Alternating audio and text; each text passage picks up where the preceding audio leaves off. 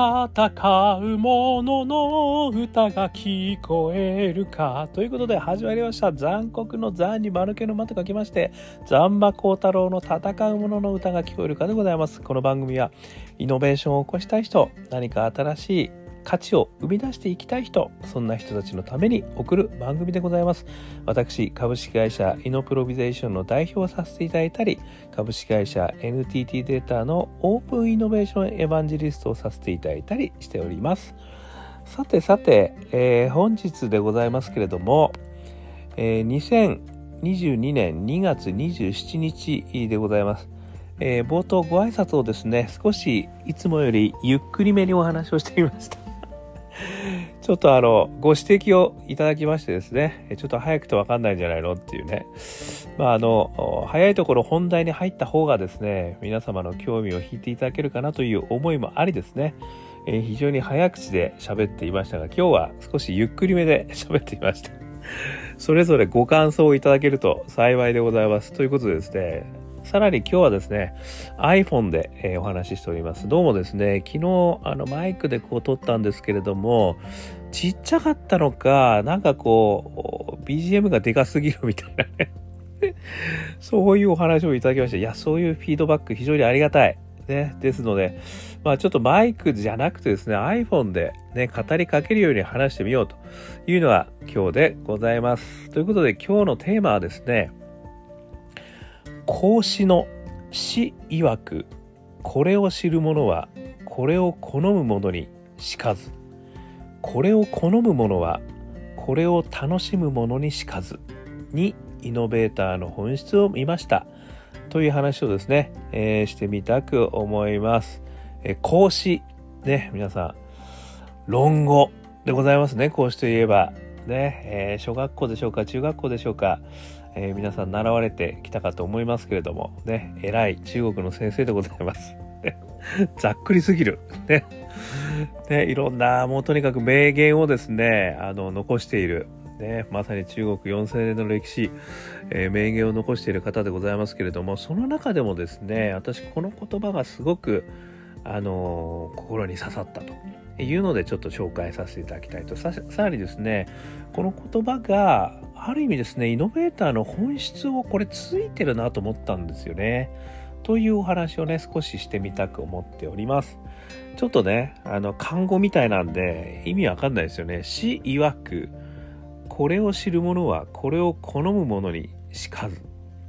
ね、この意味はですね、要は、これを知る者、ね、要はこの、その分野でよく知ってる人たちってことですよね。こう、意訳されてる中でですね、天才とかね、なんかいろいろ予約されてるんですけど、まあちょっと私の場合はね、割とそのまま、この分野の有識者的なね、ことですかね。これをよく知ってる人たち、これを知る者は、これを好む者にしかず、ね、及ばないということですね。これを好む者に及ばないということですね。つまり、好きでやってる奴らってことですよね。まあ、物を奴らにする必要もないんですけども、なんとなくね、親しみがある。要は、その分野でよく知ってると言われてる人たちは、その分野を好きでやってる奴らにはかなわないんだよ、結局と。ね、結局は書いてないけどね。まあそんなニュアンスなのかなっていうのがこれ一つ目ですね。で、さらにですよ、これを好む者は、これを楽しむ者にしかずですので、これを好む者ね、これさっきちょっと出てきましたね。好きでやってる奴らですよね。好きでやってる奴らも、実はこれを楽しむもの、ね、要はそれを楽しんでやってる奴らにはしかず、叶わねえよって言ってるんですよね。なので、これあの、大小のね、関係で言うと、これを知る者、えー、大なり、小なり、どっちでしたっけ？ちょっと言い方わからなくなりました。これを知る者はですね、これを好む者に負けてしまうと。ね。で、これを好む者は、これを楽しむ者に負けてしまうということを言われてるんですよね。これはね、私すごく、あのああ確かにそうだよなーっていうふうにこう思うんですよね。まあいろんな話がですね、ここから私思い浮かぶんですけれども、まあ私の経験からですね、言って、あの一つ30年間ね、サラリーマン生活を私やってきてしまったわけですが、この中でですね様々な部署へ移動したんですよねでその移動ってまあある意味ねサラリーマンだと3年ぐらいでね無理やり移動させられてしまうわけですよ私はそれが嫌で嫌でしょうがなかったんで公募っていうのをよくやってたんですけど。でねその移動してった先ね。でそれが嫌だなここは俺苦手なんだよって思うとこに移動した時には全然成績出なかったんですよね。で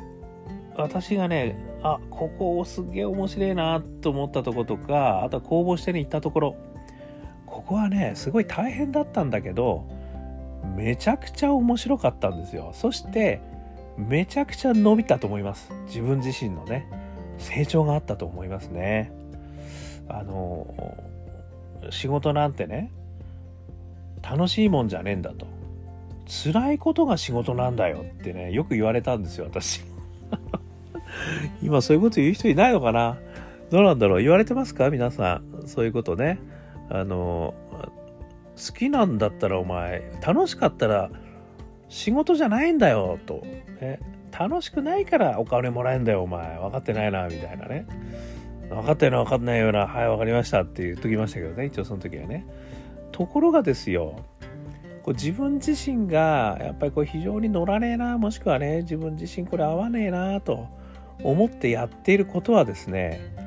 全然伸びなかったんですよね。まあ、もうぶっちゃけ言っちゃえば私はあのプログラミングこれに関して言うと全く才能ありませんでしたね。ノー才能。ね。あの、3年ぐらい頑張りましたよ。それでも一生懸命ね。でもね、要はつまんないんですよね。本当に申し訳ございません。こういうのがね、好きな人はいるんですよ。だからね、あの、アプリ作ってとかね、まあ、最近はちょっともう作り方も全部変わってきちゃいましたからね、我々の時はもう言語を使ってね、一生懸命こう打ち込むわけですよ、ペッコペッコペッコペッコね。これでなんか、あの、こうバグあったから直しとけとかね。全体でこうやってったら、あそこにバグがあったあ、俺だみたいなね。あ、俺のせいで動かなかったごめんなさいみたいなね。もうね、本当に、あの、辛い日々でしたね。プログラミング。まあ、それからですね、私があまり得意ではなかったのは、あの顧客営業と言われてるやつですね。顧客営業ってこれ何かっていうとですね、あの、あるお客様にとにかく骨の髄までうずめてくるっていう仕事ですね。ちょっと言い方が悪いですね。あるお客様好きの営業ってことなんですよ。ですから、そのお客様がね、どんな戦略でやろうとしてるのか、ね、そして常日頃どんな課題を抱えているのか、ね、そういうのをもうあとはねやっぱり人事異動ですよね。どこにどうやって移動されてるのかとかね。誰がキーマンなのかとかね。そういうことをですねもうあの夜な夜なね飲みに行きながらですねあのお客様とこう信頼関係をね築きながら 今こう立ち技及び寝技ですよ。でそういうのでとにかくお客様から仕事をいただくと。あとはご満足いただくと。こういう仕事もあったんですけど、これも馴染まなかったんですよね。ダメだと。俺は、いや、どう、どうしてもですね、私、秋っぽい性格なんですよね、基本的にね。ですごく新しいもの好きなんですよね。ですので、あの、言われたことをやるっていう仕事が合ってないんですよ。ね。これをまあきちっとこういう段取りでやれよと。まあ段取りも考えてお前やれよと。ゴールここだぜと。言われたことをやるのはねすごくあの得意ではないんですよね。なのでそういう仕事はですねことごとく成果が出なかったかつ成長しなかったですね。まあねサラリーマンジェネラリストを目指すとねあのお前はもっと偉くなるためにはジェネラリストとして何でも分かってなきゃダメなんだとだからより好みしちゃダメなんだと何でもできる男でなんなきゃダメなんだというね、この平均的な教育をされようされようとしてきたんですけど、全然できないんですね、私。これも大学の時のあの試験からしてそうですからね、そういう意味では。数学と理科はめちゃくちゃ好きだったんですよ、私。だからほとんどもう100点取ってたんです、そこはね。でも他のですね、地理、ね、歴史、えー、英語、ね、こういうものなんですね。全然興味が湧かなくて、要はですね、覚えなきゃいけないんだって、なんで覚えなきゃいけないこれ見りゃいいじゃんと思っちゃうんですよね。だから、あの全然ダメだった。ね、まあ英語はね、やっぱりちょっと喋れた方がいいかなって思ってちょっと頑張ったんですけど、やっぱりね、こう社会と言われてるものですよね。国語は得意だったんですけどね、社会は本当ダメだった。ということでですね、あの、我々の時代には共通一次試験っていうのがあったんですけど、まあ、それもね、あの、とにかく理系、理系のもので金、金取るじゃないわ。点取る。こういう作戦でね、なんとかあの、平均的にちょっとでも上に上がるみたいなね、あの感じでやってたんですけど、まあね、そういうことで、ある意味ですね、やっぱり好きなものじゃないかった時に、全く成長してないなっていうのは、これ私の本当正直なところなんですよね。だからよくね、進路の相談とかされる時に、やっぱりですね、あの、いろんなね、まずは経験をしたいんだと思いますと。ね、私、ビジネスを作った経験がないんでね、やっぱりまずはコンサル業界に行ってからとかね、あのいう話をねあのよく言われるんですよ、まあ、前もね私のところにね私のオープンイノベーション担当に来いよって行きますよって言われた若者が来なかった。なんで来ないんだっつったら勉強してから行きたいと思いますとかって言ってたっていう違うと。突っ込まなきゃダメなんだとねまあそこはねちょっともしかしたらあの私へのリップサービスが入ってたから 困ってたのかもしれません。本当に。だとすればごめんねっていうね感じなんですけど、やっぱりね、好きだと思ったところに飛び込む。これによってですね、実はすごい成長するというふうにですね、私は一つ思うわけですよね。で、それとですね、あの、まあ、それはある意味ね、その自分をいかに成長させるかっていうね、そういったテーマで語ればそうなんですけれども、もう一つはね、やっぱりイノベーターという観点で語った時に、あの、私最近すごく、ま、前もお話したかな、えー、自分軸と仕事軸っていう話があってで基本的に仕事軸ってこう会社から問いを立てられるんですよね。事業計画を達成するためにはとかねあとはあ、まあ、SDGs を達成するとかねいろいろあるじゃないですか目標パーパスね大義そういうのはある意味ね仕事軸だとやっぱり立てられちゃうんですよね。ところがですねやっぱりこれ仕事軸と自分軸両方あるよって私こう絵をね描いてペン図で描くんですけど片っぽの自分軸の方はこれはやっぱり自分の興味なんですよね。私なんかで言うとアカペラが好き、ね、歌うのが好き、これと仕事軸の交わり何なんだっていうとねこれすごく難しいように感じるじゃないですか。ところがですねやっぱり人が喜んでくれるとかねあとはねもう一つその曲を作るのが好きとかっていうのもあるから何かこう新しいことをあの作ってでお客様に提案提供してでそれで喜んでもらいたいと。こういう価値観があるんだと思うんですよね私には。だからそれそれは実は仕事軸と自分軸のベン図の交わりのとこにあるんですよ。でそういうことがねあの実は私オープンイノベーションのねこの活動は実はそこのベン図にあの入ったなってことで私今人生をかけてできるな、ね、これも好きでしょうがないなと思ってるわけなんですけどもということでですねやっぱりこう自分軸から始まったものがあのすごくパッションが乗るイノベーションになるんですよね。でこのやっぱ会社からなんかイノベーションやれって言われてであとはねなんかこう俺のうちのミッションこういうことだからあの社会課題に取り組めとかねなんちゃらに取り組めとかって言われちゃうとなんか自分のパッションがね、そこに、まあ、たまたまそこのパッションがこう合えばいいんですけど、あの、やっぱり自分事じゃないんですよね。だ自分事としてそれを捉えるってことが実はすごい重要なんですよね。だ仕事から当然ミッションを与えられるんですけど、それを全くこう横に置いといて、まだ自分事で考えると。で、自分として、まさにね、ここに書いてある好きなことなんですよね。この好むものこれを好むものもしくはね楽しめることなんですよこれを楽しむものねこれさっき言った3つのね2つ目3つ目の人じゃないですかでそれってなんだから始めるんですよねでそこからまあ私そこで違和感とかあの興味とかね面白いことちょっと引っこ抜いてこいってよく言うんですけどそれがねあのやっぱりすごい大事だと思ってるんですよね。でそこが起点となった上で仕事のミッションとね仕事軸のミッションとこうベン図でこう交わるところを探していくとこれですねあの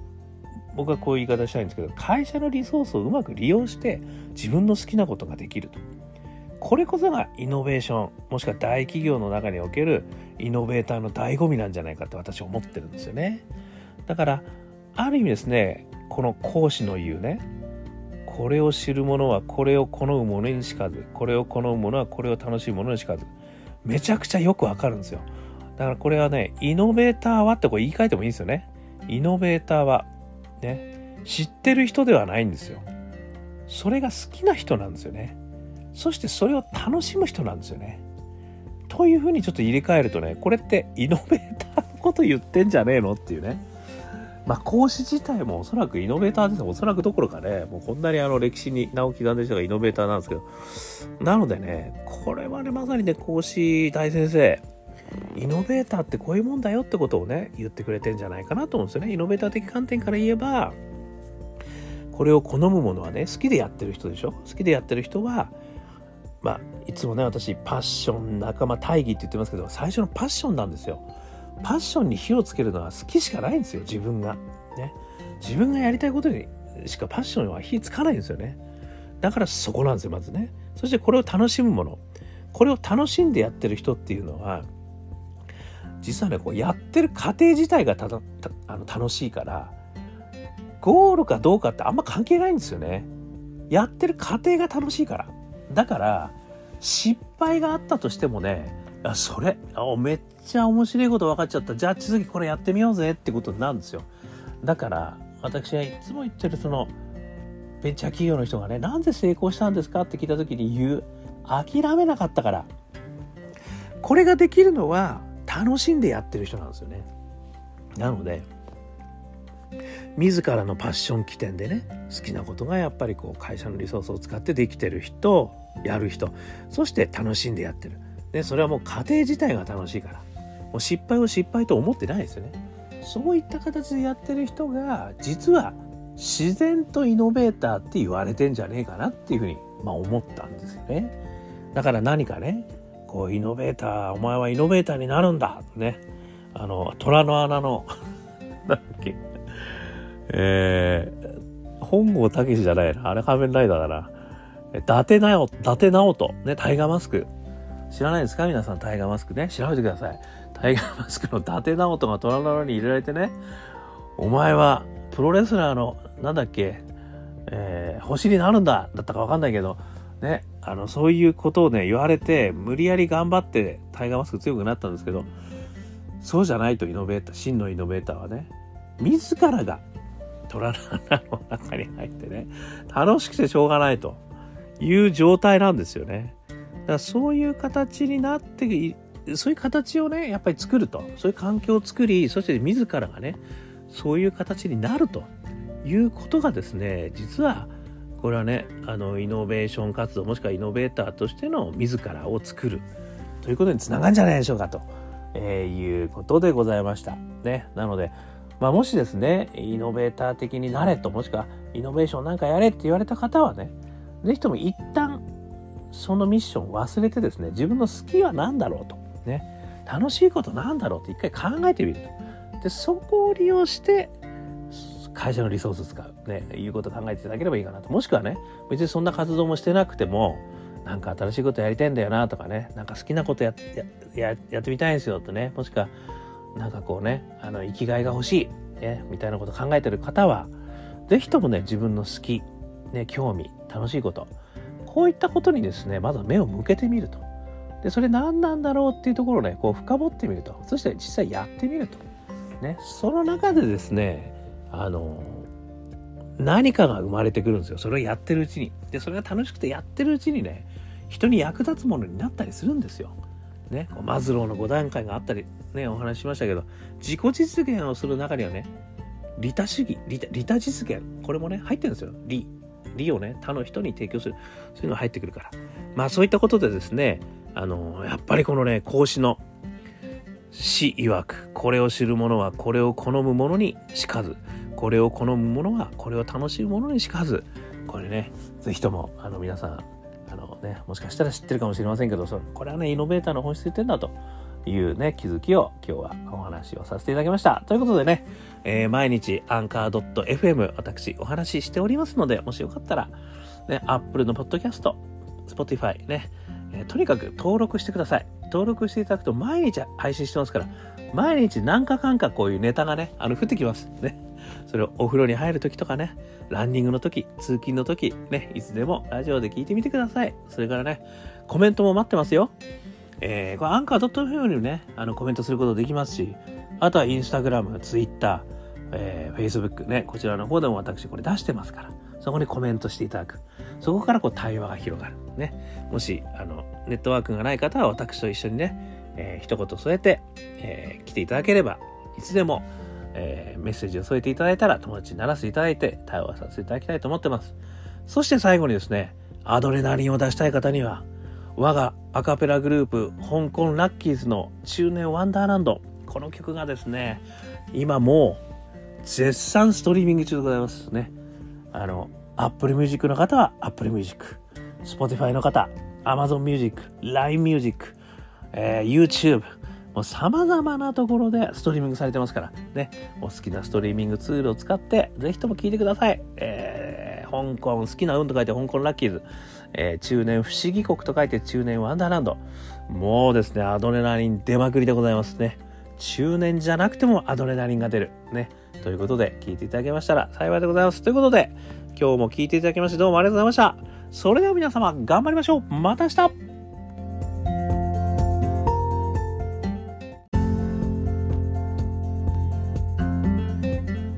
すいません。あの、追加でございます。今日ですねあの参考にさせていただいた書籍をご紹介してなかったので、えー、紹介させていただきます。かんあごめんなさい。全文完全対象版。論語コンプリート、えー、著がですね野中根太郎さんですね。あの根っこの根ですね。木の根の根の太郎さんですね。本質を捉える、えー、一文跳訳プラス現代語訳。書き下ろし文原文というですね、えー、こういったあの本が出ております。2017年、えー、1月16日電子書籍版、えー、ボリューム1.0発行というのをですね、えー、参考にさせていただきました、えー、下にですねリンクをあの参考文献ということで、えー、載せておきますのでよかったらぜひとも読んでください。非常に読みやすくてですねあの講師がお話しいただくものを一つ一つこう例をですね一文ずつこう分かりやすく解説いただいてますのでぜひぜひ参考になりますと思いますのでぜひぜひ見てください。ということで今日もありがとうございました。それではまた明日。